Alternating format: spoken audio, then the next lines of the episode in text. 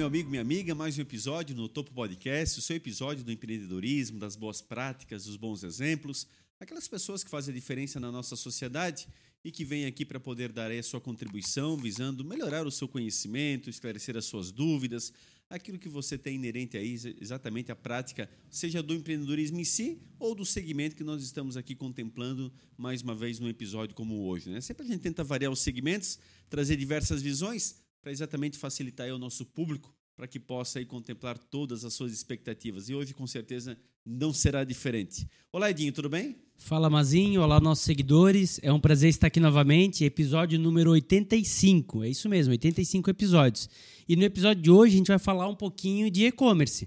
A gente que já teve aqui como convidado o Juan da Híbrido, Híbrido, inclusive, que foi vendida agora, né? Baita negociação. Uma baita negociação aí para um grupo é, é, multinacional. Africano. Africano. Então, tá aí mais um, um, uma empresa aqui da nossa região tendo um baita sucesso. Então, parabéns para o time da Híbrido lá, o Juan, o Nicolas, todo o time. E hoje a gente vai falar um pouquinho de e-commerce aqui da nossa região também, uma grande empresa que vem num crescimento bem expressivo. Então, fique ligadinho no episódio de hoje agradecer nossos patrocinadores master, né? Sem eles a gente não estava aqui, o principal deles Sebrae, né? Você que busca empreender, busque ajuda no Sebrae, arroba SebraeSC, você vai ter lá vários cursos, tem o Empretec, que é uma aula fantástica para quem busca empreender, e tem também vários auxílios para consultoria de preço, de formação de negócio e por aí vai. Então busca o Sebrae para pedir ajuda porque vai fomentar ainda mais a sua empresa.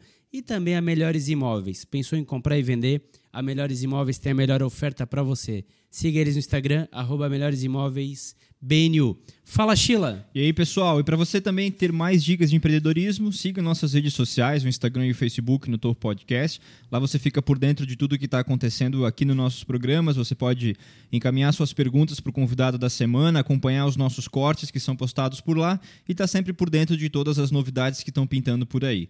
E as entrevistas você acompanha no YouTube, canal no Tour Podcast. Lá você, a gente pede que você se inscreva no nosso canal, que ative o sininho de notificações. Toda semana o conteúdo novo é, é postado na quarta-feira.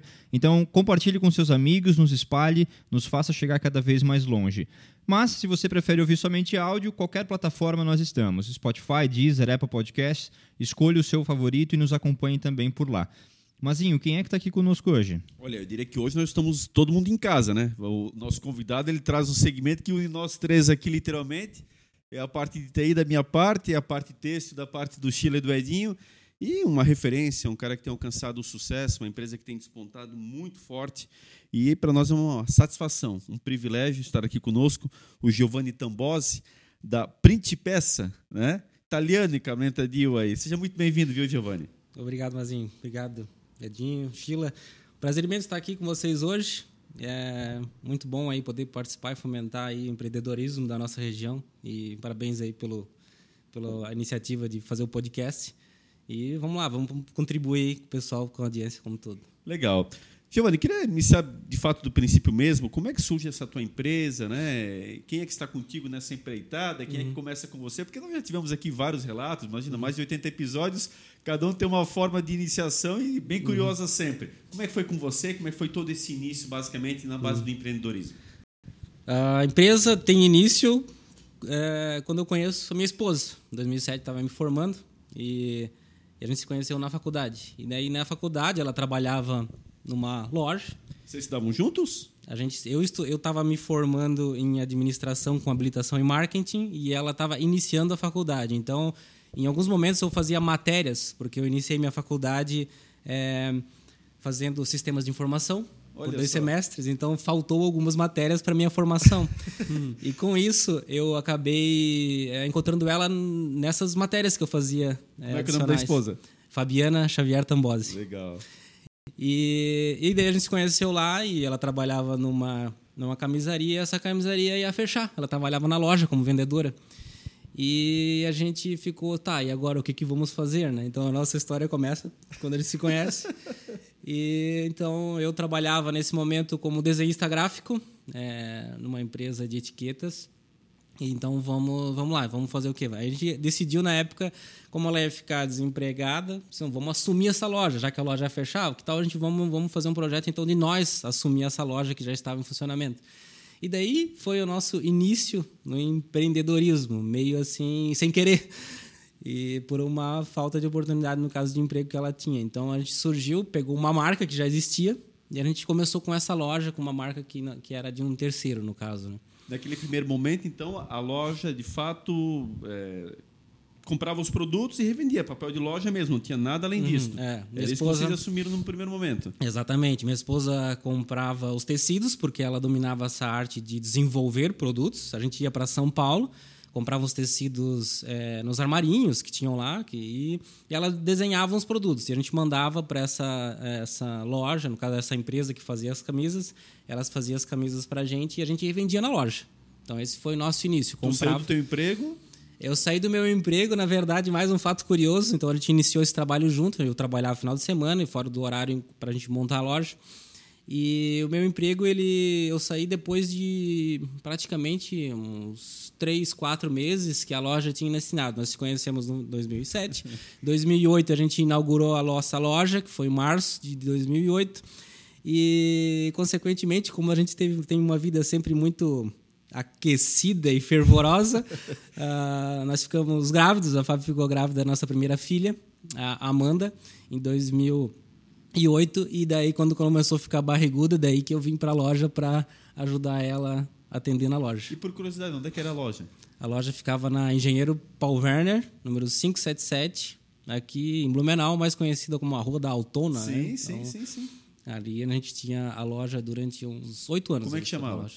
A, no- a primeira marca que a gente teve lá foi Tutti Giorni. Ah, sim, a gente, a gente começou sei. com uma licença de marca da Tutti Giorni lá na 577. Então a, a Tutti Giorni estava no endereço, ela fechou suas operações no varejo e a gente assumiu já num novo endereço onde a gente ficou por muito tempo. Então esse foi o início da empresa como um todo. Eu estava suspeitando, quando ele falou engenheiro Paul Werner, para mim era Tutti Giorni. não- Já vem logo na cabeça, e agora pegando aqui print peça É. e tal. Isso é- não é à toa, né, Dinho, essas ligações aí. Sem dúvida. E aí, qual foi o primeiro passo, assim? Começou com a loja física e como é que foi evoluindo? Fato, outro fato curioso em relação à evolução, a gente começou com camisaria masculina. Eu ia falar, tu era masculina, né? Não Exato. tínhamos feminino. Então a próxima evolução que tivemos depois desse momento, a gente, a Fábio e nós atendimos muito o público masculino de Blumenau, advogados e toda essa esse pessoal que gostava de uma camisa mais alinhada. Eu tenho ainda camisas dessa época de vocês. né? É. Inclusive, patrocinava o programa, né? Foi, foi. Entrando nisso aí. Fomos parceiros lá atrás. É, faz, faz um tempo já. E então assim essa parte masculina, então a gente começou como é que é, surgiu, porque a gente está falando da print peça, né? Então a print peça surge nesse momento e ainda é, o primeiro momento da camisa feminina na nossa na nossa loja surgiu porque esses empresários eles solicitavam ah, ah, por exemplo, tem um advogado que queria uma camisa bonita para a menina que atendia na recepção. Então, vamos fazer, vamos buscar como que faz. Então, eu eh, tive uma passagem... A minha mãe teve uma facção durante os tempos, então eu sabia costurar malha. E aí, então, como a gente viu essa necessidade dos nossos clientes, eu fui aprender a fazer um curso de modelagem. Eu precisava entender como que fazia. E daí, então, que começou esse trabalho. Fiz curso de modelagem, comprava tecido, cortava eh, no chão de casa lá, testar. E esse foi o início da camisa feminina. Então ela levava o nome que a loja tinha naquele momento. Então esse foi o nosso início da camisa feminina.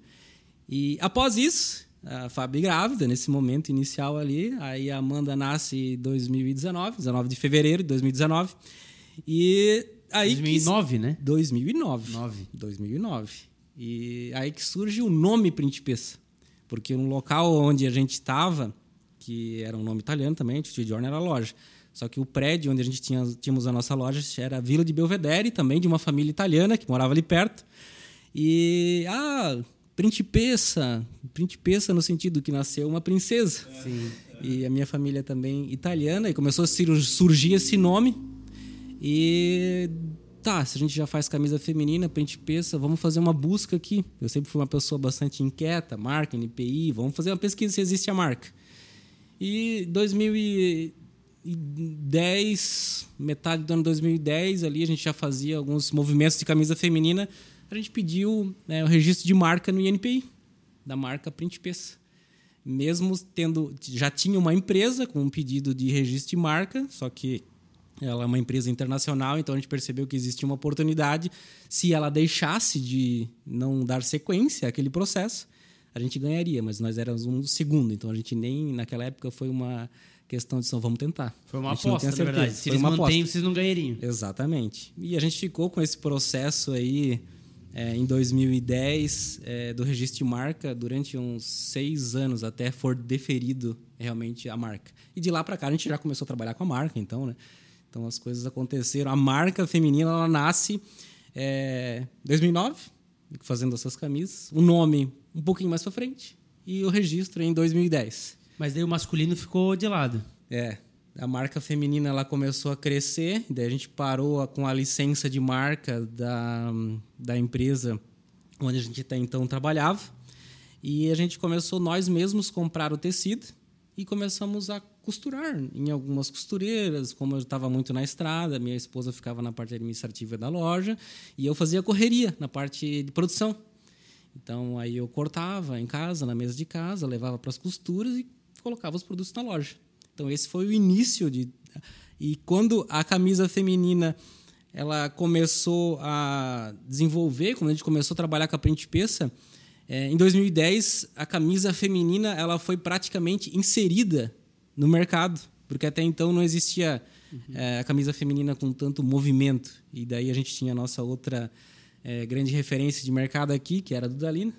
Ela estava com o seu, Que no seu desbravou, auge, né? Ela desbravou. esse mercado em 2010 e, e para nós foi excelente, porque a gente já fazia essa camisa feminina. Então a gente pegou esse momento aquecido de mercado e, e como já fazia, a gente começou a crescer com ele, né? E a camisa masculina então ela começou a ficar um pouco mais de lado, porque nessa transição, quando a gente parou de fazer a camisa masculina, a gente não quis mais usar o nome da outra pessoa, que era o T-Journey, e a gente não tinha um, bom- um nome bom e forte para encostar do lado de Principessa. Porque Principessa era um nome forte, bonito, a gente gostava. E tá, e qual o nome? Hoje em dia, é, com- naquela época já era difícil, imagina hoje para criar um nome de uma marca nova. Então, a gente, por essa dificuldade de encontrar um nome masculino tão bom quanto, a gente acabou é, botando mais força no feminino e já estava mais resolvido. Então, essa foi a parte inicial aí da nossa aí começou a vender por representante, porque o mercado aquecido de camisa feminina, a gente já fazia, não dando conta. Aí uma pessoa lá do Paraná disse: "Ó, vou ser representante de vocês, então eu vou começar a vender outros produtos de vocês". Então daí então que começou esse desenvolvimento da marca. E tudo é, a gente sempre que fez sozinho uma grande parte das coisas, né? Como eu era desenho, desenhista gráfico e bastante metido, pegava a gente pegava a câmera fotográfica, a gente ia para os lugares, faziam as, as fotos, eu diagramava, im- imprimia, mandava na gráfica e a Fábio ficava nessa parte de desenvolvimento de produto. Então, esse trabalho começou praticamente a gente mesmo desenvolvendo todo, né? Esse E, e aí, quando surgiu o primeiro representante, começou a ser B2B. Até então era, era consumidor final. Exatamente. E aí começou a vender para lojas. Exatamente. E aí, como é que foi essa evolução em, no É. B2B?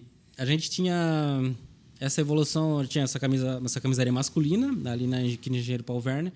É, tinha uma loja feminina do lado da nossa que vendia produtos femininos comprados em São Paulo e revendiam. E o que, que a gente fez? A gente começou a fazer essas camisas femininas para os advogados, surgiu a marca Principessa, colocamos a etiqueta, a gente começou a disponibilizar para essa loja que a gente tinha do lado da nossa, que era feminina, então a gente já tinha nosso primeiro cliente. E esse primeiro cliente, ele começou a pedir mais, começou porque o mercado é aquecido e tal. Então, aí a gente nós foi no primeiro cliente e a gente comprou essa loja do lado, do lado da nossa e transformou ela em Principessa na época. Então a gente tinha a camisaria masculina, vendia produto masculino, e a gente tinha daí então agora a camisaria, daí a Principessa, que vendia só camisa. A gente fazia só camisa de algodão na época. E daí Daí sim começou essa inserção no mercado B2B, com um representante. Então, esse nosso início foi varejo, a gente nasceu dentro do varejo, e, e daí depois que começou esse processo de transformação e vender para representantes, né? através de representantes. E aí atendeu que parte do Brasil? Como é que era isso? Começou pelo Paraná, a gente tinha uma representante excelente no Paraná, que era um mercado bastante difícil, mas foi o nosso melhor eh, desempenho em relação aos estados. E depois a gente chegou a ter 27 representantes espalhados em grande parte do Brasil. Eh, não me recordo já se ficou algum de fora, mas tinha, principalmente na região sudeste, né? Centro-oeste para baixo. Então o consumo era bastante forte. Mas chegamos a ter 27 representantes. E isso foi até 2013, assim, que foi o, o pico, assim. Foi um crescimento de 2010 a 2013 e o atacado tomou uma... Uh, teve uma evolução muito grande, assim, dentro da nossa empresa. Aí que a gente transformou em indústria, né? Tipo, indústria... Uh, comprava tecido da mesma forma, transformava tudo com terceiros, botava no estoque e daí é, faturava para os lojistas. Legal. E aí, em 2013, migrou para e-commerce? É. Aí a gente teve esse desenvolvimento uh, atacado até 2013. Em 2014 a gente começou a ter bastante dificuldade de mercado. Teve algumas situações que foram é, de inadimplência, começando a crescer e o momento, aquele momento para a gente foi bastante atípico, porque o nosso produto sempre foi um pouquinho tinha um pouquinho mais de valor agregado, então ele teve essa talvez muito próximo do que a gente tem hoje, um mercado tipo uma transição de governo. E, e aquela coisa bastante incerta, então a gente sofreu bastante com inadimplência.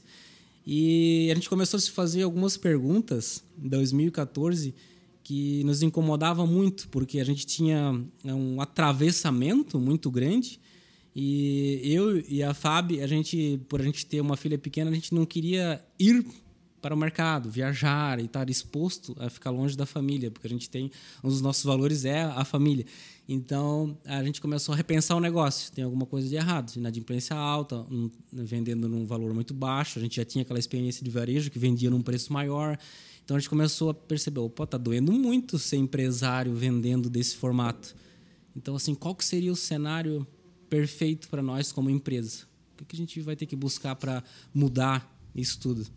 E daí a gente começou a traçar o cenário perfeito. O cenário perfeito seria eu vender com preço final, varejo, cliente final, e vendendo preço final, não ter um atravessamento tão grande, porque no nosso caso, na época, é, nós como empresários vendem para um gerente comercial, né? Porque tu faz uma venda para uma empresa, que o gerente comercial ele vai a campo, vende para um representante, e esse representante ele vende para um dono de uma loja, o dono de uma loja que vende para o vendedor da loja e esse vendedor da loja que muitas vezes comunica com o teu cliente final. Então esse atravessamento é, a gente achava muito doloroso e difícil para captar informação, para a gente ser rápido e dinâmico.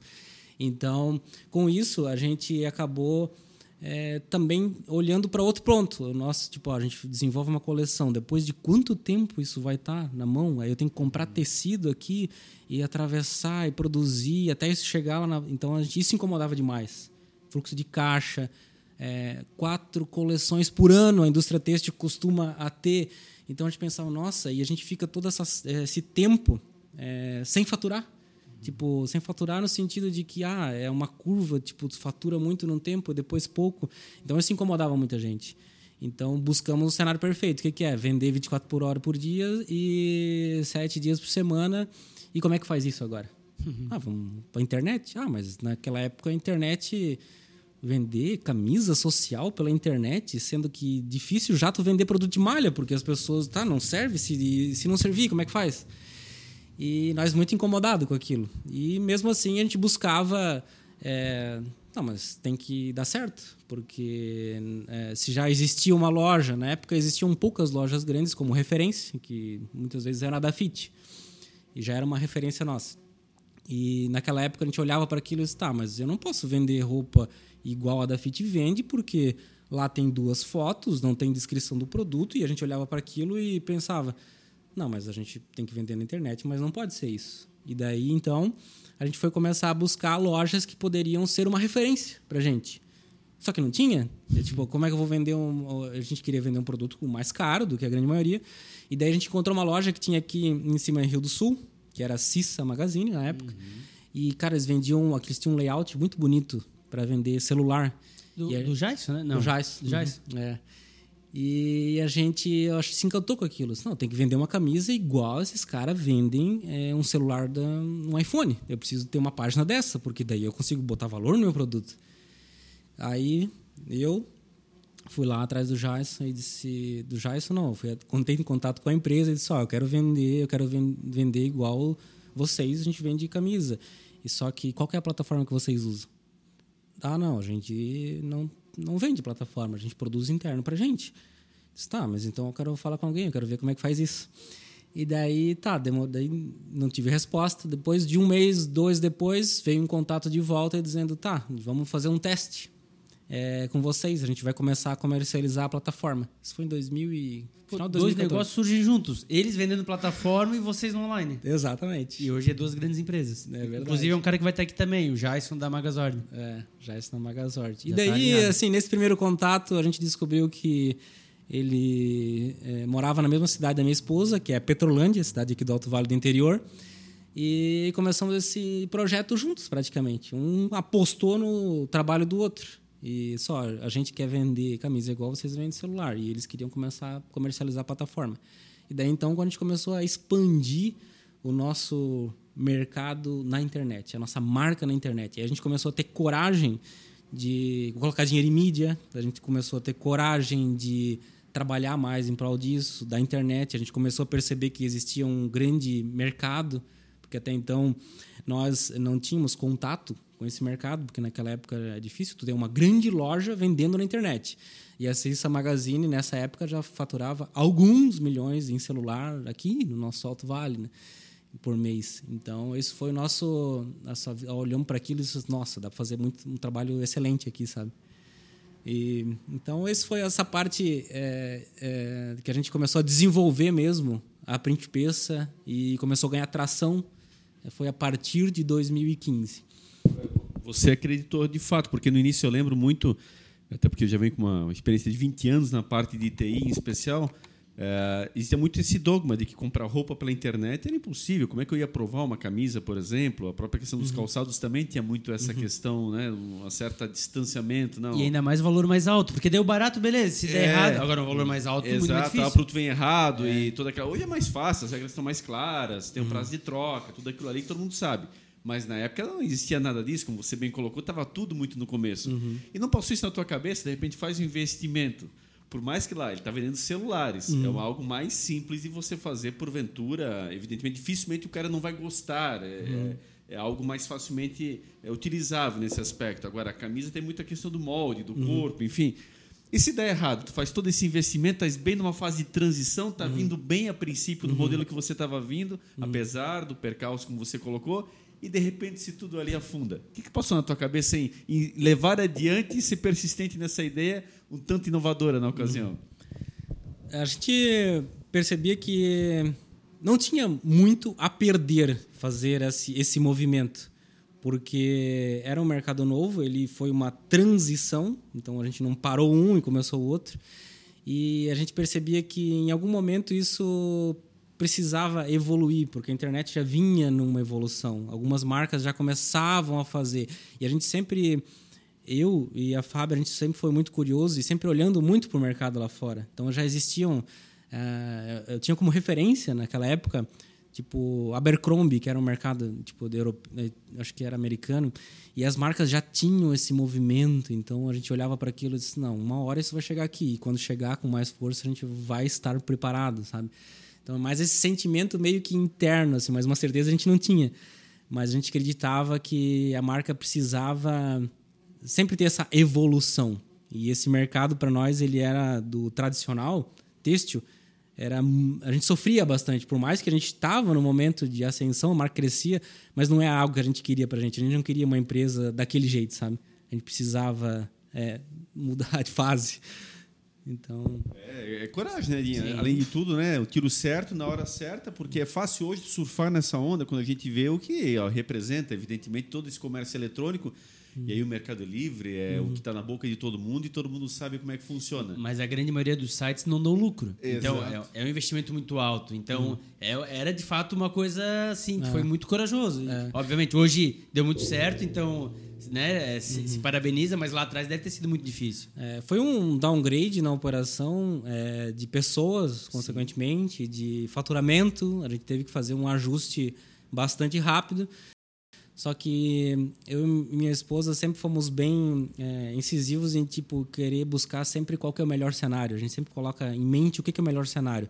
Eu não posso ficar sofrendo aqui. Vamos buscar o que é melhor. Então a gente ajustou, fez um downgrade, teve que é, por mercado e também pelo modelo de negócio a gente teve que demitiram algumas pessoas, que foi extremamente desconfortável, acho que é, um, é uma coisa bastante ruim.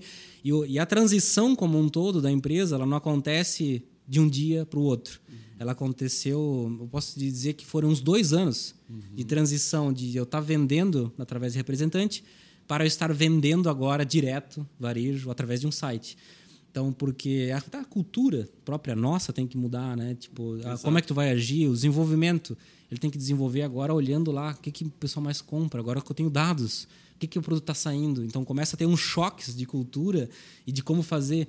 É, agora eu estou trabalhando, eu preciso vender meu produto para um cliente, eu começo a comunicar a ele, aí eu tenho um, um, uma pessoa chamando, me fazendo perguntas, eu tenho que entregar. É uma dinâmica completamente diferente assim de mercado. Né? É, tu não Tudo. prepara caixas, tu prepara pacote, é. tu lida um por um, é, é. totalmente diferente. Agora, passada essa fase, e o crescimento, representa agora para nós o que, que representou essa mudança dentro da tua empresa e o que, que significou em termos de crescimento? E, e talvez quando virou a chave, porque tu falou que deu um downgrade. Quando uhum. é que virou de, assim, de empatar com o que tu tinha antes? Uhum. Quanto tempo levou isso? A gente demorou uns, é, uns três anos para começar a encaixar o mercado. Até pro mercado naquela época ele não era tão maduro, não tinha transporte, só tinha correio quando a gente começou, só andava pro correio. Então, assim, aí o mercado evoluindo, ele começou a encaixar depois dos três anos. A gente pode dizer que 2018, assim, a gente teve um 19 que a gente encaixou assim o que a gente, o mesmo volume de faturamento que a gente tinha na parte de atacado. Então, uns, uns três anos assim de trabalho bastante específico na operação, porque até o primeiro ano ou dois a gente fica, meu, que cagada que nós fizemos, né? Porque a gente não enxerga, estou vendendo esse tantinho aqui por mês, né?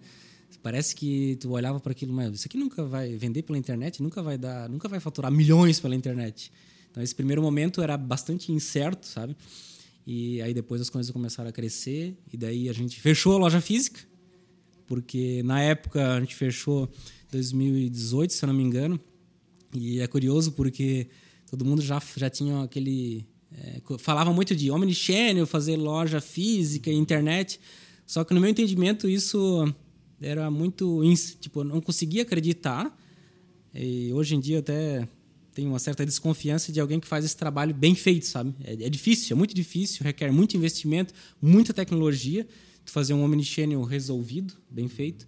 E naquele momento a gente acreditava assim, ó, vamos é mais rápido e mais fácil eu fechar minha loja física e concentrar todo o meu estoque no meu e-commerce, porque a gente não conseguia trabalhar com dois estoques, a gente tinha uma dificuldade de tecnologia. E daí a gente trouxe o estoque da loja física para dentro e daí começou a ganhar mais tração. Então, quanto mais a gente focava na internet, parece que o negócio se multiplicava. Então, é, essa parte inicial, assim, ela tem... ela Contando hoje, parece... Tu vê o desenvolvimento que a gente teve, parece simples, né? Mas a gente tem realmente uma uma escala de aprendizados em toda a jornada, sabe? E consequentemente em relação ao mercado, acho que ele evoluiu muito rápido a partir de 2015, né, em diante, 2016, enfim, e até chegar no ponto aí de corte que na pandemia que daí teve uma aceleração ainda maior, né? Aí foi é. Mas e hoje a empresa ela tá quantas vezes maior do que aquela empresa lá que quando que era do B2B? Hoje, deixa eu, deixa eu fazer uma conta aqui. A gente deve estar hoje umas nove vezes maior do que a gente estava. é loucura, né? É. Cortando despesa. É. Sim. Hoje, hoje a concentração de investimento, quando a gente trata de e-commerce mesmo, ela substitui alguns é, canais, porque pessoal, a indústria tem representante, tem o seu custo, claro. e está tudo certo. A gente tem, só que hoje a gente tem um custo de mídia também relativamente alto, né? Então a gente tira um custo daqui, coloca daqui. Mas vender varejo sempre vai ser melhor para a indústria, né? Porque tu consegue colocar o teu, sei lá, o teu preço cheio lá, né? Então esse é um mercado muito bom para quem é da indústria. E percebo que nas indústrias que a gente tem hoje têxteis na região, têxteis na região que trabalham com método tradicional, eu acredito que isso é muito difícil de fazer o movimento que a gente fez. A gente fez porque a gente era pequeno, corajoso Sim. e teve foi lá atrás. Mas hoje, uma empresa que tem um faturamento expressivo através do atacado, seus representantes, ela tem uma responsabilidade e ela não está disposta a pagar um preço de fazer um downgrade na operação. Então, isso que move ela naquele momento. E ela não pode simplesmente parar e esperar na expectativa que daqui dois anos. O mercado é outro, mudou já, sabe? Então, para a gente foi um momento ideal, adequado. E eu até entendo as indústrias hoje, a gente percebe, a gente fica olhando para uma marca têxtil assim e pensa: nossa, como é que esses caras não fazem um trabalho bom na internet? Aí tu olha assim: não, é porque realmente o foco deles realmente é outro, né? Eles não podem é, ter um certo conflito de canal, né? Porque querendo ou não querendo, é, o conflito de canal sempre vai existir quando tu faz esse movimento, né? E daí vai da empresa decidir o que, que é melhor para ela. E geralmente o que é melhor para ela é continuar com o canal que tá dando certo. Claro. Então, tá tudo certo. Hoje vocês estão presentes nos marketplaces também, né? Exato. E o que, que representa isso, além da tua própria plataforma, em relação a esse tipo de é, instrumentalização? A gente tem hoje é, um movimento que deve de estar em, em 3 a 4% do nosso faturamento. Ele é proveniente de marketplace, então ele é bem pequeno. pequeno. A gente nunca deu atenção ao movimento de marketplace, porque ele nunca, a gente nunca, o nosso produto é um pouco, como é que eu posso dizer, difícil de tu ter um marketplace que tenha conexão direta com o nosso produto, que tenha valor agregado. Embora a gente está com um movimento agora de trazer esse volume para uns 6 a 7%. Então a gente já conectou agora alguns recentes é, que estão em fase de validação e daqui a duas semanas a gente deve subir é, para esses novos marketplaces que deve dar volume. Se não me engano é Renner, Riachuelo, Postal está em fase final de integração. E, então esses marketplaces devem de dar volume. Então a gente tem outra dificuldade em relação ao marketplace do nosso segmento, porque a gente não tem grande volume de venda. O pessoal costuma de marketplace vender muito preço. Uhum. Então, os produtos que têm mais preço costuma a ter mais atenção do marketplace. Então, uma marca que nem a nossa, que relativamente não é tão conhecida como algumas que têm um histórico grande, acaba sendo esquecido e eles não dão atenção, acaba a gente não conseguindo ganhar atração, até por não ter um contato lá dentro do marketplace que, quer desenvolver. Só que agora, como a gente já cresceu e está num momento de mercado diferente, agora tem alguns marketplaces de maior peso, Shop Together e outros que começam a procurar a gente para colocar lá. E daí a gente está medindo. Como se fosse no shopping uma loja âncora, né? Que começa é, a virar um, um é. foco de, de, público. Então agora a gente teve agora contato recente também, é, do Shop Together também é uma que é, fez contato com a gente para iniciar uma parceria. Só que ainda o formato deles não atendeu bem a nossa expectativa, porque Agora a gente está, a nossa empresa já é uma empresa que vende full e-commerce e as nossas coleções elas são específicas para isso, para movimentar o nosso site na internet. Então a gente lança a coleção a cada 15 dias. Então a gente tem um movimento em prol do varejo diferente do que é comum nas indústrias têxteis. Então agora é, a gente também tem que cuidar aonde a gente vai, porque isso que a gente faz dá certo. É, lembro de há uns dois meses atrás no aeroporto uma conversa sobre esses marketplaces aí. Então hum. a sementinha foi plantada. Foi plantada com é. sucesso. Uma das indicações, inclusive, veio tua lá. É, mas tá. e vai dar certo. Pode certeza que vai dar certo. Legal. É, eu, eu, tenho umas perguntas para fazer sobre compras, porque eu trabalho na área de compras, o teu compras lá deve ser uma loucura, né? Lançando coleção a cada 15 dias, o pessoal lá deve perder os cabelos.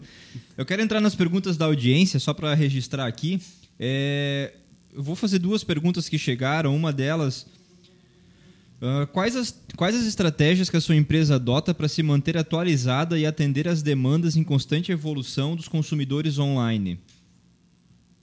Hoje a gente atua, a gente primeiro que a gente tem algumas marcas de referência no mercado, então a gente observa bastante o movimento delas, mas como a nossa marca é, tem até um nível de conservadorismo em relação a produto. A gente não é uma marca que é, é que faz produtos muito extravagantes.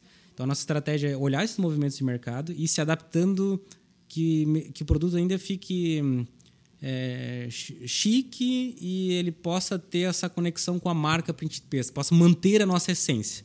Esse DNA criado, né? Esse é, esse DNA criado. Então a gente sempre observa esse movimento do mercado, o que está que tá acontecendo agora no mercado porque a gente é um fast fashion, mas não chega a ser um fast fashion.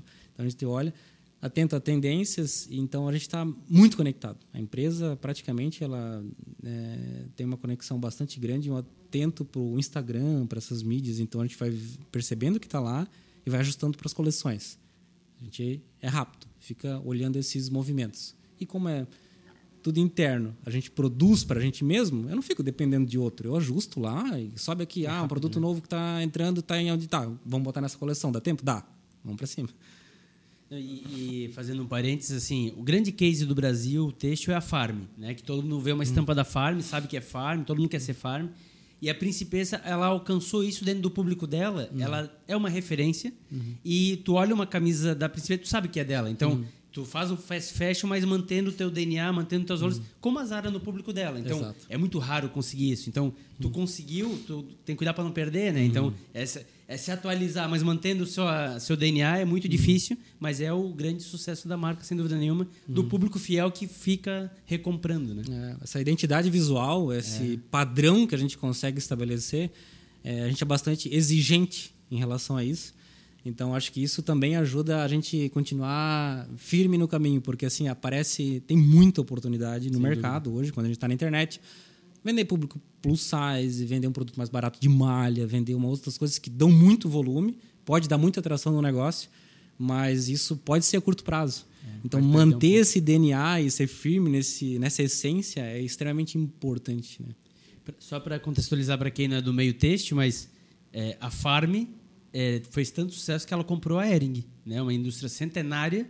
A Farm, com 25 anos de vida, comprou uma indústria milionária e centenária como a Ering. Para ver como, quando tu acerta o cliente, acerta o DNA, como tem sucesso. Impressionante, né? Perfeito. É, eu não registrei, a outra pergunta veio da Aline e agora da Zaira, ela perguntou assim, ó. Quais são os principais desafios que você enfrenta para se destacar e conquistar a fidelidade dos seus clientes? Fidelidade do cliente geralmente é ter um produto de qualidade, que é o mínimo, mas ele tem que é, ser entregue dentro de um padrão e ser rápido. Ter uma plataforma com uma boa usabilidade e acredito também que outro ponto extremamente importante é ser simples. Então, quanto mais simples tu for, quanto mais rápido tu for para entregar aquela imagem, né? Porque a pessoa compra uma imagem no site. Então, quando tu conseguir transformar que aquele produto chegue na casa dela igual o que ela viu, é, isso é o tipo seria o, é o uau, uau, isso aqui aconteceu. Então a gente percebe lá dentro da empresa, a gente- eu sempre comento que é, Ela passa a acreditar ali, né? é, não, isso é uma verdade. Porque no momento da compra dela, por exemplo, no nosso site, que a gente prega lá dentro da empresa, ela olha para nosso aquela foto do site, ela olha para aquilo e diz: Nossa, eu preciso ser essa mulher. E para ser essa mulher, eu preciso ter essa camisa. Eu quero ficar igual ela. E esse produto tem que chegar lá.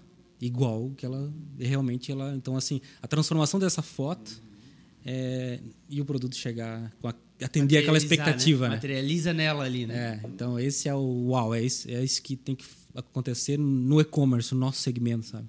Isso faz a diferença. O pessoal fala isso muito no ramo da alimentação, né? Que a foto lá e o lanche nunca é o mesmo, né? É, Esse é a- o segredo. Se- quanto mais próximo for, mais fiel a pessoa vai ser, porque ela, ela vai querer replicar aquilo, né? Ali você já fidelizou. E ela passa a ser uma transmissora, inclusive, daquela proposta. Não, ali realmente é assim. Eu compro e chega da forma com que eu encomendo. E aí a conversa vai. Né? Em muitos casos, a gente percebe que às vezes que é inconsciente, porque a gente não entrega a camisa em nossos produtos, em geral, em saco. Porque o nosso produto tem um valor agregado. Quando eu subo no meu site lá, a pessoa olha, nossa, uau, isso aqui é muito bonito. Então eu tenho que fazer todo o processo agora que chega e quando para ele ele diz, não, isso aqui realmente condiz com aquilo que eu estava comprando. Então essa fidelidade é uma consequência. E às vezes o, o cliente é inconsciente, mas ele vai chegar uma caixa para ele uma encomenda, ele compra no nosso site, daqui a pouco chega uma de alguma outra loja que ele comprou lá que vem num saco. Opa, aqui tinha um negócio diferente. Exato. Então ele vai pensar muitas vezes em de comprar em outra marca. Bem pensado. É, Eu mesmo perguntei isso pra ele, como ele fala do valor agregado, se ele muda, modifica esse panorama na própria embalagem, porque de fato tem todo sentido. E isso marca. Porque realmente, trivial é todo mundo enviar pelo saco. Isso virou característica. Até pela um custo? É, a logística reversa, toda aquela história que facilita também ali no, no custeio total. Mas realmente, aí você está vindo no caminho que você deixa bem firmado para o teu cliente, nós somos diferentes. É, eu não sou mais um, eu preciso de entregar algo melhor. Isso, essa trans, é, tipo o e-commerce, hoje no meu entendimento, uma- um site, de uma forma geral, ele é muito complexo. Ele tem muitos detalhes, pequenos detalhes que fazem toda a diferença no processo. É desde uma plataforma tu mandar um transacional dizendo para o cliente, ó, foi faturado, tá? Tipo, ele vai, tu vai é, transmitindo uma certa segurança e, e acaba é, com que a, toda a cadeia chegue resolvida e não, realmente isso acontece e tu consegue agregar valor no processo como um todo, sabe? E, e pegar um gancho desse da embalagem, é, pegar o exemplo da, da empresa que tu falou que foi a do Dalina. Ela vendia muito quando ela era da família Hess, Uhum. aonde tinham cuidado desde o começo do processo até o final. Quando foi para uma multinacional, onde virou tudo número, onde corta custo da embalagem, onde corta des- desapareceu. Hoje do Dalina não tem mais desejo nenhum de marca. Ninguém tá mais nem aí para do Dalina. Então, e a marca continua tendo produtos bonitos, Tem, mas foi ótimo. todo o contexto que da hora que saiu da mão da Sony e foi para o multinacional, se perdeu. Então, é, esse exemplo né, de de cada detalhezinho como faz a diferença na fidelização. É, a gente percebe que quando uma empresa realmente tem dono, e o tem dono não significa que tem um dono lá no CNPJ, mas a gente é muito presente lá dentro da empresa. Tanto eu, minha esposa, a gente é incomodado com as coisas, no sentido, não, isso aqui tem, dá para melhorar. Isso aqui, vamos fazer diferente, vamos crescer, vamos fazer mais, melhor.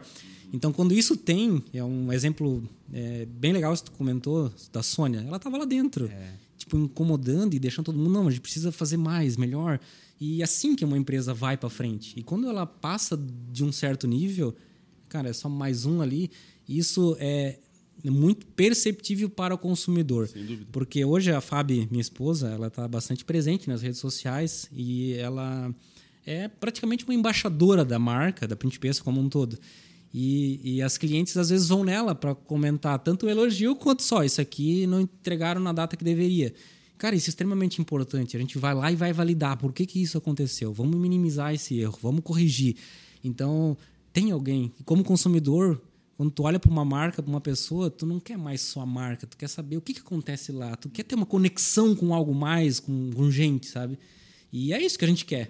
Quando, tipo, ah, a, a gente sempre fala, ah, Steve Jobs, tipo, iPhone, coisa assim. Tu não só tá ligado à marca, mas tu tá ligado à marca por causa de alguém. Mas isso que eu falo, essa cara é, é um pouco do sucesso. É uma empresa que cresce, que não tem cara, é difícil tu botar uma cara depois. Mas no teu caso, com a Fabiana, que é a cara da marca. O Mundo Lolita, que tem as meninas. A Apple com o Steve Jobs, a Microsoft com o Bill Gates. É, tem a cara, isso endossa, para o mercado de e-commerce, endossa. é, não, não é um robô com robô, não, tem um humano. Sabe? É a cara da marca mesmo, assim, isso faz muita diferença também. É, a gente percebe que é uma certa. São alguns itens, quando a gente trata de e-commerce, é, que traz, transmitem segurança para o consumidor. Então, assim, vamos falar de uma pessoa hoje, para quem tem site, agora é recente. Tem endereço no rodapé da, da- do site? É o mínimo que a gente tem, mas assim, muita loja não tem. Eu, como consumidor, quando vou comprar num site novo, se eu não olhar um mínimo de exigências minhas pessoais que me dão uma certa segurança para comprar aquilo que vai me entregar, eu nem compro. Endereço no rodapé, vai para o Instagram da marca. Tem movimento? Postou quanto tempo? Tem marcação? Quem que é o dono? Que está aparecendo uma carinha de alguém lá.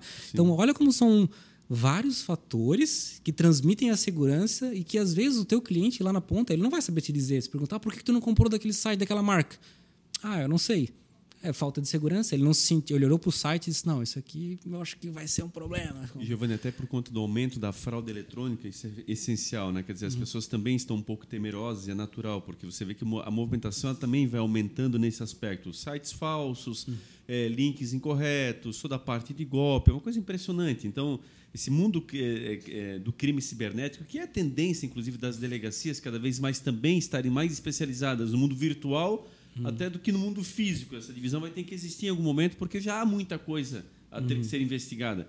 E aí tira referências de boas marcas, de boas vendas, de sites que são propositivos, mas às vezes pecam em situ- em situações como essa. Ah, as pessoas cada vez mais querem ter a certeza daquilo que estão fazendo, porque o dinheiro não, não é fácil para a grande maioria, evidentemente. Então, poxa, imagina ser enganado numa compra, comprar errado e não ter o produto devolu- eh, eh, a devolução eh, realizada. Enfim, uma série de dores de cabeça que, a partir do momento que ela aconteça, essa pessoa vai se afastar das compras online. E isso vai disseminando, a gente sabe, as pessoas mais velhas já têm uma certa de resistência natural, os mais novos que vão mostrando e vão idealizando. Então tem todo um público ainda a ser confiado que ainda nem sequer chegou a esse patamar, mas que é- tem um potencial aquisitivo interessantíssimo. E quanto mais confiança ele puder ter, ele vai daqui a pouquinho também chegar em você e vai começar a ter esta confiança. E aí, se você está atendendo bem, por que, que ele vai ficar procurando em outras situações? É verdade. Aí mesmo que tu fideliza com muito mais facilidade, inclusive. É verdade. E agora que tu comentou um ponto interessante, que é a questão da resistência. Ah, A gente percebe que muitos clientes realmente têm essa resistência em comprar. E eu sou um exemplo claro disso. Mesmo trabalhando com e-commerce, um tempo atrás, eu tava, conseguia, eu fui refletir sobre a minha posição, que eu fui comprar eu tinha que botar pneu no meu carro. E daí eu pensei, tá, mas pneu? Mas se eu trabalho com internet, eu preciso comprar na internet. E eu, eu era muito resistente a esse tipo de compra. Tá, mas um negócio grande desse jeito, como é que vai chegar? E será que eu estou comprando certo ou não?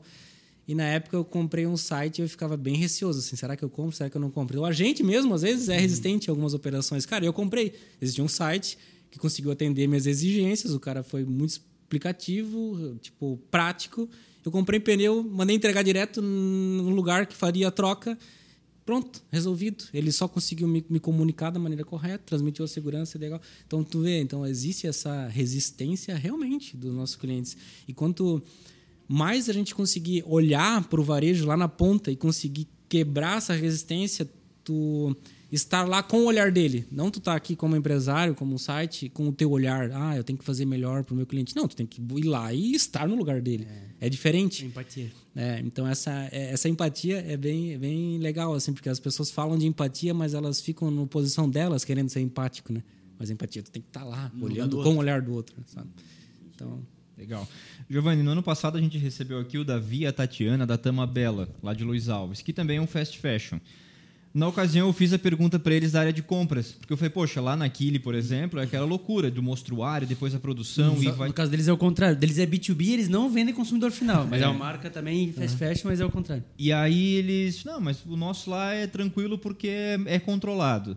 E aí eu pergunto para ti, como é que é a área de compras lá da Printpeça? Pode comentar um pouquinho para nós? Sim, a nossa área de compras ela é organizada. A gente tem uma... Nosso uma planilha certinho das coleções, do desenvolvimento das coleções. Então, cada setor tem que executar o seu trabalho até determinado data. Porque as nossas coleções todas, todo o nosso calendário de lançamentos, ele já é pré-definido.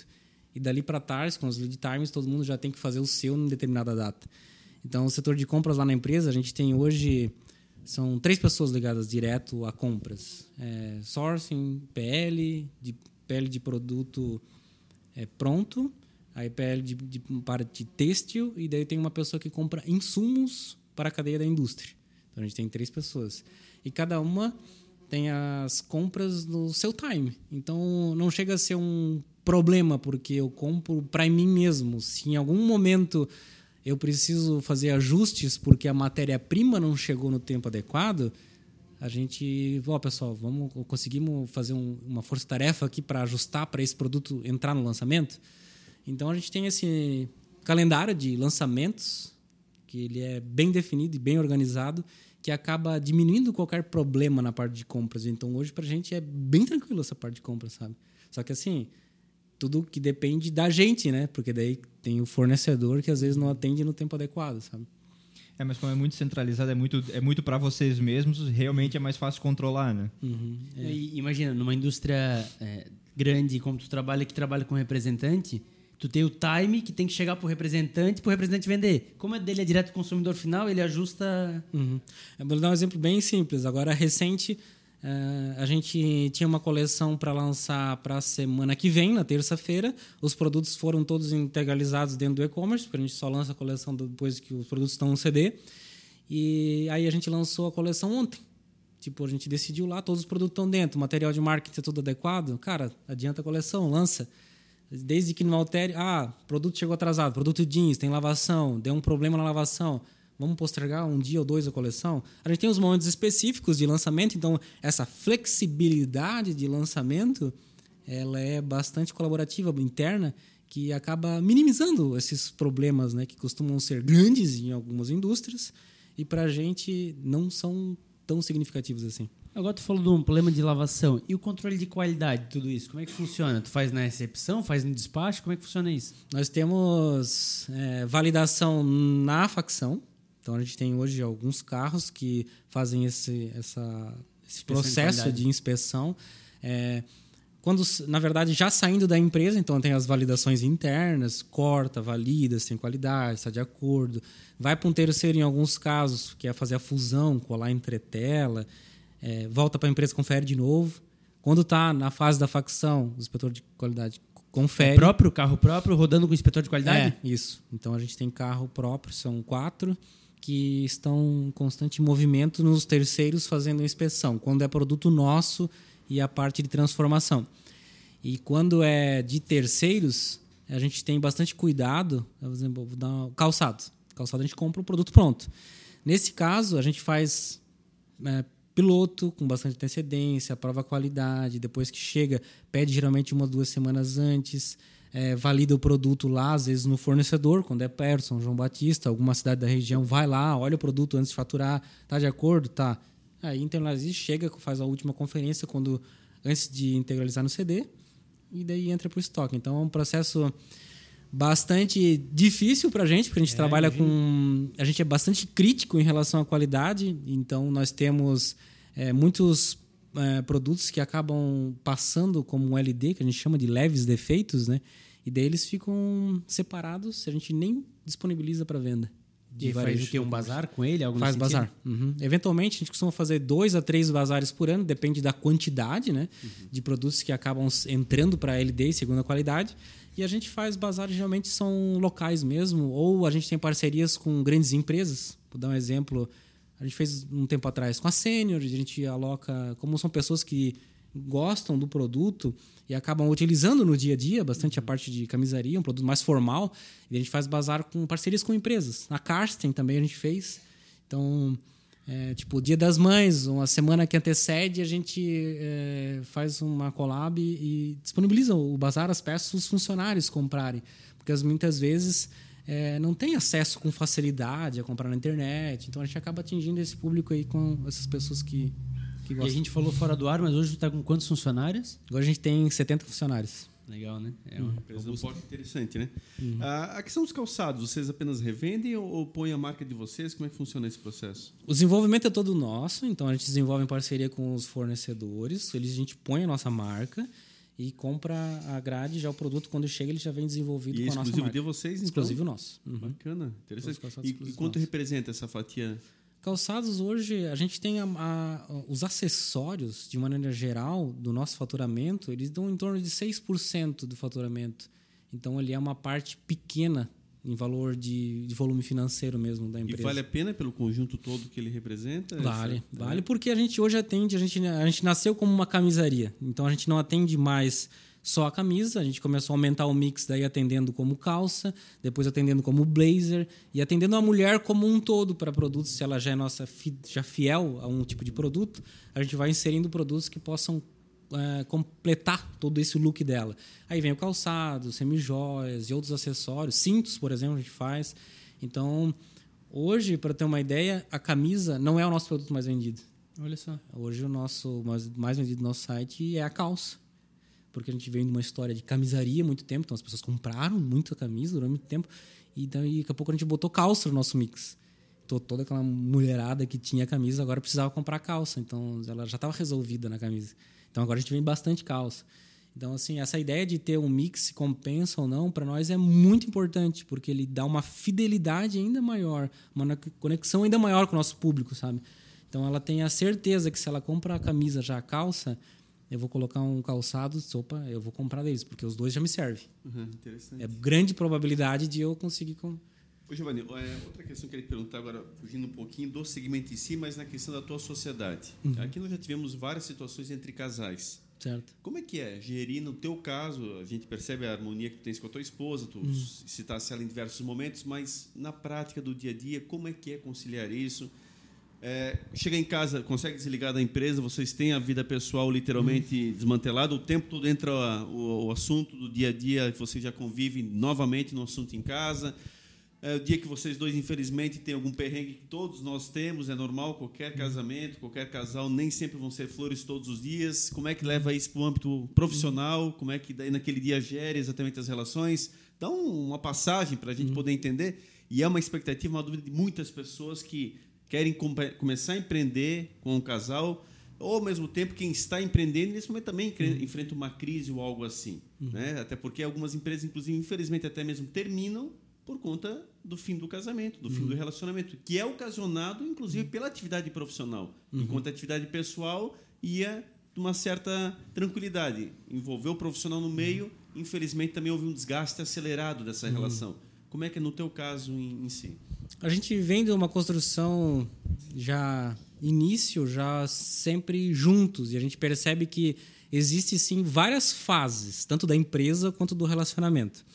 Na fase inicial, tipo 5, 6 anos talvez, ela é mais turbulenta, porque existe uma certa imaturidade, tanto do casal quanto da empresa. Dá muito choque, existe muito problema, briga. Não dá para separar, entendo que é tudo a mesma coisa. Se está com problema na empresa, tem problema em casa e vice-versa. E é o pior, né? Se está problema em casa, é pior ainda, porque a cadeia toda acaba tendo problema. Então, um é reflexo do outro. O que, que a gente, para a gente, vem amadurecendo e dando muito certo? Nós dois sempre buscamos desenvolvimento pessoal. Então, não é nem um nem o outro. A gente sempre, a gente sabe que a gente precisa melhorar para as coisas continuarem dando certo como casal e na empresa também. E o que, que ajudou bastante agora recente foi a gente dividir mais as responsabilidades. Nas coisas que eu tenho um pouco mais de domínio, como a parte de tecnologia, administrativa, financeira, a última resposta é minha sobre algo.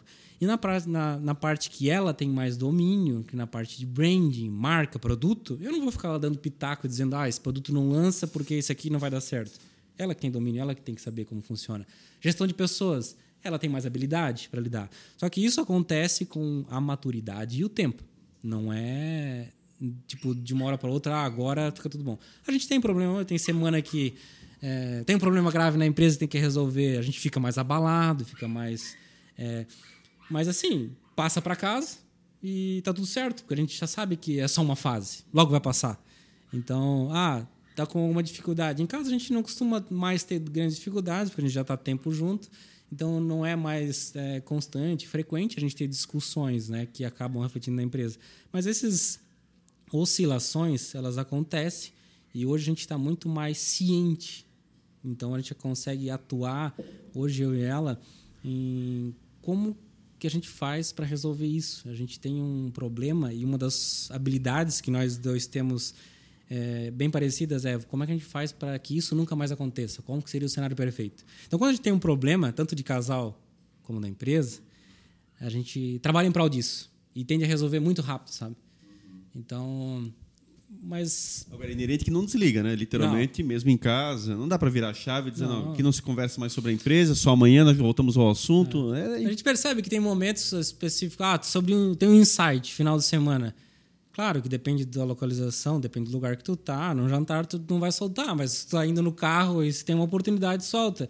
Então, como a gente vive a empresa, a marca que uhum. surgiu da gente é, isso é bastante comum, não incomoda, é, hum. faz parte do nosso dia a dia. Vocês gostam a empresa, do que fazem, né? A gente gosta do que uhum. faz, então para a gente não é um problema. Na verdade, eu acho que até uma solução é algo, é um plus, sabe? Uhum. Conversar do negócio, desenvolvimento, perceber o quanto a gente tem ainda para desvaravar, enquanto marca, enquanto relacionamento. Então é praticamente um conjunto. A gente uhum. não tem problema. E hoje a gente percebe que é, essa conexão que a gente conseguiu formar do tempo e da marca, a gente quer, a gente, como a gente tem os mesmos propósitos, é, para nós é tranquilo de administrar sabe, esse uhum. tipo de uhum. situação. A gente está porque é uma dica muito interessante. Já temos pessoas aqui que têm sócios, outras que já tiveram e não querem uhum. mais ter. E o teu, além de ser sócio, evidentemente é a companheira, como nós já uhum. tivemos outros casais aqui uhum. também. Então, é um adendo dentro dessa uhum. relação que muitas vezes, infelizmente, também trazem algumas dores de cabeça. Mas, por outro lado, nada mais confiável ao mesmo tempo. Uhum. Quer dizer, vocês têm confiança mútua total um sobre o outro. É muito mais confiança do que dois sócios, por mais próximos que eles sejam. Até porque vocês dividem as mesmas expectativas de vida. Mas, de fato, a gente avalia que são casos muito particulares, sabe? Uhum. Cada situação, uma situação. Mas, ao mesmo tempo, vejo, Edinho, depois desses 80 episódios e tudo isso, de que eu acho que o caminho é muito da questão realmente de separação dos papéis. Mas... De valorizar os dois e cada um na sua expertise, tendo uhum. a palavra final é um passo muito Mas importante. Mas pegar, a gente tem vários casais que passaram aqui e o dele é muito similar a Priscila Hermes e o Vinícius, aonde ela domina o produto, Priscila é a mesma coisa, domina uhum. o produto, e o Vinícius domina todo o restante administrativo e que faz o negócio ser impulsionado. Né? Porque às vezes tu tem um baita produto, mas tu não sabe trabalhar o meandro, ele se perde. Ou tu sabe a empresa é redonda, mas se não tem um bom produto. Então acaba com essa divisão, onde tem os especialistas e aí a esposa uhum. né, no produto e ele na administrativa, é muito similar. E aí por isso que dá, dá certo, né? Uhum. Fica cada um no seu, seu quadrado muito bem naturalmente muito bem resolvido, né? Verdade. Isso Quando mesmo. bota, sei lá, do- é, pode dar certo também, mas bota, sei lá, dois advogados. Aí não, é muito parecido, é mesmo, mesmo meio. Aqui não, é cada um no seu, seu quadrado muito no começo isso costuma ser um problema porque geralmente as duas pessoas elas querem a mesma coisa de jeitos diferentes então acontece Choque muito. de ideias é muito grande, né? é. Então depois quando a gente começa a entender que o outro quer a mesma coisa aí tu consegue ser menos consegue administrar melhor a situação né então E, e vai chegar um ponto, Giovanni, você tem dois filhos, é isso? Duas filhas? meninas, uhum. Então, e vai chegar um ponto que eu acho que essa situação com as, com as filhas, ela ainda é mais eh, delicada, digamos assim. É muito Uhum. natural, nós percebemos pais que não trabalham com filhos. Uhum. Trabalham entre si, os casais, mas a sucessão aos filhos é um outro grande passo Uhum. nessa, nessa questão. Então, essa, essa engrenagem é o momento ideal? Seria, mas nem sempre é tão simples, porque daí já são outras gerações, Uhum. outra concepção, e aí, evidentemente, começa a ser exatamente, por parte do pai, aquela intranquilidade de repassar Uhum. certas situações, o filho não estar pronto ainda, e por parte do filho querer voar mais alto e o pai muitas vezes estar ali tolindo e, e fazendo com que ele fique mais restabelecido, ao ponto que ele vai daqui a pouco voar para outros ares. Então, né, as sucessões são complexas. São. Inclusive teve conosco recentemente a Simone, né, da Somos Humani, que é a especialidade dela, transição Isso. familiar. Trabalhamos isso, inclusive, Trabalhando, com ela. inclusive, em grandes indústrias aqui, as maiores indústrias da cidade, aonde fazendo exatamente isso, né? Porque o pai e a mãe tinham uma cabeça e aí o filho, ele entende a história, mas ele quer botar o dedo dele, ele quer fazer a história dele. Então, como fazer essa transição, né? E que seja de uma forma salutar, né? E vamos ser sinceros, pegar só o Blumenau aqui, as grandes marcas, infelizmente, deixaram de existir geralmente na sucessão familiar, quando infelizmente os filhos não souberam levar daquela mesma forma que os pais criaram, inclusive, empresas de décadas de existência, que eram marcas é, é, muito bem lembradas pelos blumenauenses em especial. Então, é um problema, claro que isso está longe de acontecer, mas só para nós é, pegarmos o aspecto familiar de N situações que nós já tivemos aqui, e sempre são experiências. Acho que quanto mais troca de conhecimento, o nosso público também vai, vai buscando a pitadinha de cada um e vai vendo os melhores modelos. É verdade. A empresa geralmente ela tem três destinos, né? Ou ela é herdada, ou ela quebra, ou enfim, ou é vendida. Então a gente já deve ter ouvido também falar isso, é bem comum no mercado. E a gente, eu e a Fábio, a gente é bem aberto em relação a isso. A empresa deve se essa transição não é algo, por mais que a gente goste muitas vezes de que um filho assuma a empresa. Nossa filha tem 14 anos, é, começou a trabalhar lá conosco faz duas semanas, é, como menor aprendiz. Por mais que a gente goste, mas isso tem que ser vir dela e ela tem que pegar a cultura. Ela só vai trabalhar lá porque tem essa necessidade. Eu acho que a gente não pode inverter eh, como empresário as coisas, tentar fazer uma coisa forçada, fazer um negócio que ah porque eu quero que meu filho não. Ele vai sumir um dia se ele tiver a responsabilidade, se ele tiver competência técnica e tudo para tocar a empresa. Então eu e a Fábio a gente tem bastante isso claro. Então, se não tiver, um dia a empresa pode ser vendida, ou a qualquer momento, se for necessidade. Profissionalizada, né? Você pode estar de Profissionalizada, fora. né? Então, a, a empresa toda ela passa por fase. Então, a gente vai sentindo a necessidade da fase. Ah, a gente, hoje a gente, cria uma, a gente criou uma empresa, a Principessa, ela tem um nome que ela pode ser desenvolvida internacionalmente. Então, para nós, não é um empecilho esse tipo de coisa. A gente só quer o desenvolvimento da empresa e o desenvolvimento do nosso pessoal em conjunto. Então, como isso vai acontecer, vamos, a gente, como proprietários hoje, vai decidir o que é melhor para a empresa. Com ou sem a, a Sim. nossa filha. Acho legal, tu tens a cabeça muito aberta. Isso Uhum. mostra talvez muito da tua evolução enquanto empresário, porque a tua empresa traz os números que traz, porque é uma linha de raciocínio muito interessante. Uhum. É, é um conceito atual isso, exatamente nesse, porque não há que ter essa exigência. Daqui a pouco, infelizmente, não vai ter nem empresa para ser passada a ninguém. Exato. Ou daqui a pouquinho ela é passada e ela deixa de existir muito rapidamente, porque Uhum. você sabe o sacrifício que é levantar tudo isso. Agora, tão grande é mantê-la lá em cima Exato. e disputar cada vez no mercado que vai começar te enxergando Uhum. e vai começar, opa, esse cara de fato está incomodando. É um segmento que aqui nós temos que ter um olhar mais atento Uhum. e por aí vai. E começar lá embaixo, menor aprendiz, analisar os Uhum. processos, verificar. Bom, os, os grandes presidentes, as pessoas que estão aí jovens, inclusive enquanto CEOs, geralmente tiveram uma escalada dentro Uhum. da empresa para chegar onde estão.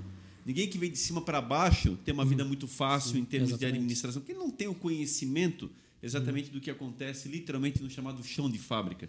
E é ali que ocorrem, evidentemente, muitas demandas que são o segredo da questão, né? É verdade. A vida real é um pouco diferente da parte técnica e da teoria, né? Então, por isso que é bastante importante essa exposição de quem é realmente herdeiro ou quem é filho de algum empresário. É importante ter essa exposição para ver como que é a vida real. Porque quando tu tá lá em cima, é diferente a tocada. Né? Exatamente, bem por aí mesmo.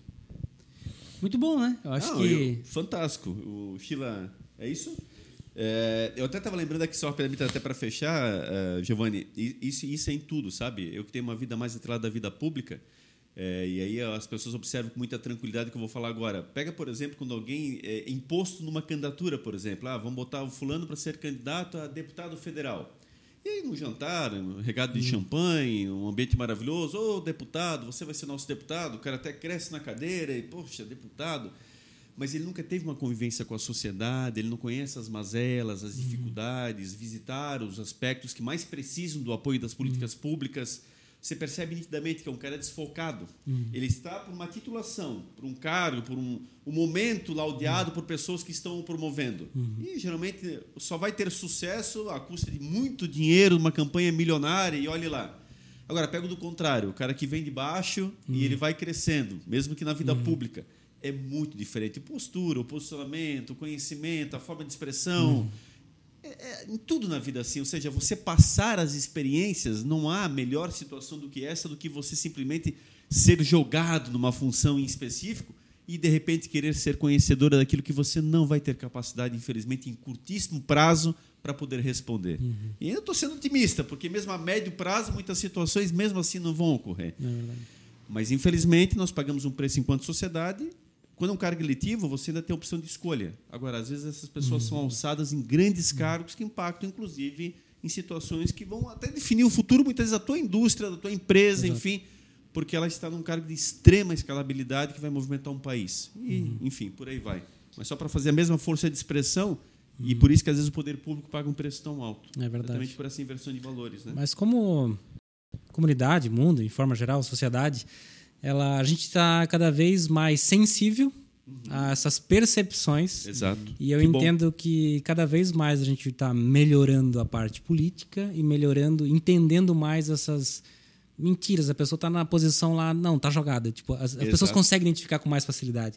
Isso é fantástico para a gente de uma forma geral como sociedade. Então existe essa evolução.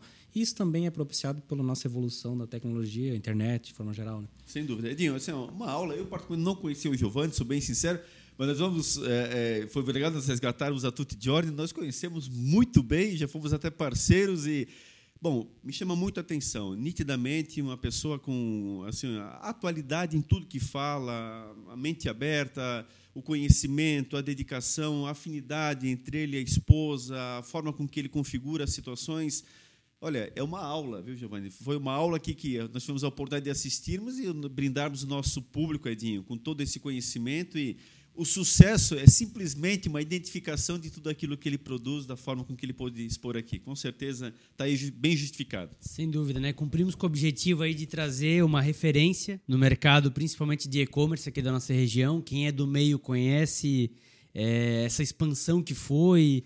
É, é um case de sucesso, então é legal trazer o Giovanni aqui para mostrar ele para as câmeras, né? Para contar um pouquinho quem está por trás aí. É, o Giovanni é um cara fantástico. A gente teve o prazer já de se conhecer anteriormente, onde a gente acompanha e sabe da dedicação dele para se atualizar, né? Está sempre presente em todos os eventos de e-commerce, está sempre é, buscando evolução. Então, o sucesso não é à toa. E para você que nos segue, é importante se inspirar nisso para sempre se aperfeiçoar. Não é porque você chegou lá que você vai manter. Então, o Giovanni é um grande exemplo disso. Por isso que a empresa dele multiplica cada vez mais, porque ele sabe que o caminho ainda é muito longe. E aí, cada vez ele pode crescer cada vez mais. Então, pode ser cada vez mais líder, cada vez mais é, é, alcançar o sucesso e faturar mais e expandir. E, obviamente, ele comentou 70 funcionários. Então, já tem 70 famílias que esse sonho lá atrás, talvez que né, nunca parou para pensar, mas esse sonho lá de 2008, lá quando começou com o projeto, com a, com a esposa, hoje já tem 70 famílias que dependem disso. Daqui a pouco pode ser 100, 150 e por aí vai. Fora todo esse Brasilzão aí já vestido, né, de principessa. Então, muito legal. Parabéns pela história, parabéns pelo, pelo resultado até então. E eu tenho certeza absoluta que é o começo ainda de uma longa história que vai muito mais longe. Agradecer ao Sebrae, nosso patrocinador master, né, tá aqui sempre fomentando o empreendedorismo, está aqui junto conosco, possibilitando que a gente traga empresários e histórias como a do Giovanni para incentivar e inspirar você que busca empreender. Então, vai lá no Instagram, arroba SebraeSC, se candidata para os cursos, busca conhecimento, participa, veja como se faz um preço de um produto, como é que se planeja, como é que se faz marketing. O Sebrae está lá para te auxiliar, inclusive com algumas participações aí no teu negócio. Então, busca eles lá, conheça mais porque vale a pena. E também a Melhores Imóveis. Pensou em comprar e vender? Melhores Imóveis tem a melhor oferta para você. Siga no Instagram, arroba BNU. É isso, Sheila? É isso aí. Estender também meu agradecimento ao Giovanni. Um prazer conhecer a história da empresa e também conhecer a tua pessoa. Muito bom poder conversar com um empresário de um gabarito tão alto aí. Muito obrigado, cara. Pedir para vocês também que nos acompanhem lá nas nossas redes sociais, Instagram e Facebook no Topo Podcast, para você ficar por dentro dos conteúdos. No YouTube, no Topo Podcast, para você acompanhar entrevistas em vídeo ou em qualquer plataforma de áudio. Curte, comente, compartilhe com seus amigos, nos espalhe por aí para que mais pessoas possam conhecer conteúdos de tanta qualidade como esse que o Giovanni nos apresentou aqui hoje. É, a gente se vê no próximo episódio. Muito obrigado, um abraço e até a próxima, né, Mazinho? É isso. Giovanni, que Papai do Céu continue te abençoando, a você, a tua esposa, a toda a equipe. Que essa tua qualidade, essa tua referência possa transgredir até as fronteiras da tua empresa e tu possa continuar irradiando essa, esse bom conhecimento, essa boa intenção, essa oportunidade de geração de oportunidades, empregos e famílias, como o Edinho tão bem colocou, e de produtos de qualidade que são referência, das quais muito nos orgulha por tudo isso a tua presença aqui conosco. Então, agradecer e câmera e microfone à tua disposição para a tua despedida e a tua consideração final. Obrigado, obrigado pela, pelo ter me convidado, pelo, pelo papo que a gente teve aqui agora de manhã. Obrigado pelas horas, poder compartilhar a nossa história um pouquinho, né? Obrigado, Edinho, Mazinho, Sheila, pela, pelo esse bate-papo, essa conversa super legal. Por compartilhar toda a nossa história com a audiência, com todo mundo. Obrigado mesmo. Beleza. E a você também que esteve conosco, agradecer a sua participação, a sua audiência, você que sempre faz referência e, evidentemente, é a razão do nosso trabalho. Mais uma bela entrevista, uma bela participação que vem agregar o seu conhecimento com toda certeza. E é dessa forma, estejamos juntos, estejamos no topo, fazendo uma sociedade cada vez melhor, com a boa informação e levando conhecimento para quem de fato necessita. Próximo episódio, com certeza, mais convidados também muito especiais e com a sua participação ficarão ainda melhores. Vamos todos aí ter uma ótima semana e com certeza aí até o próximo episódio onde poderemos compartilhar mais do conhecimento e contribuirmos para este bem da sociedade. Um grande abraço a todos e até lá.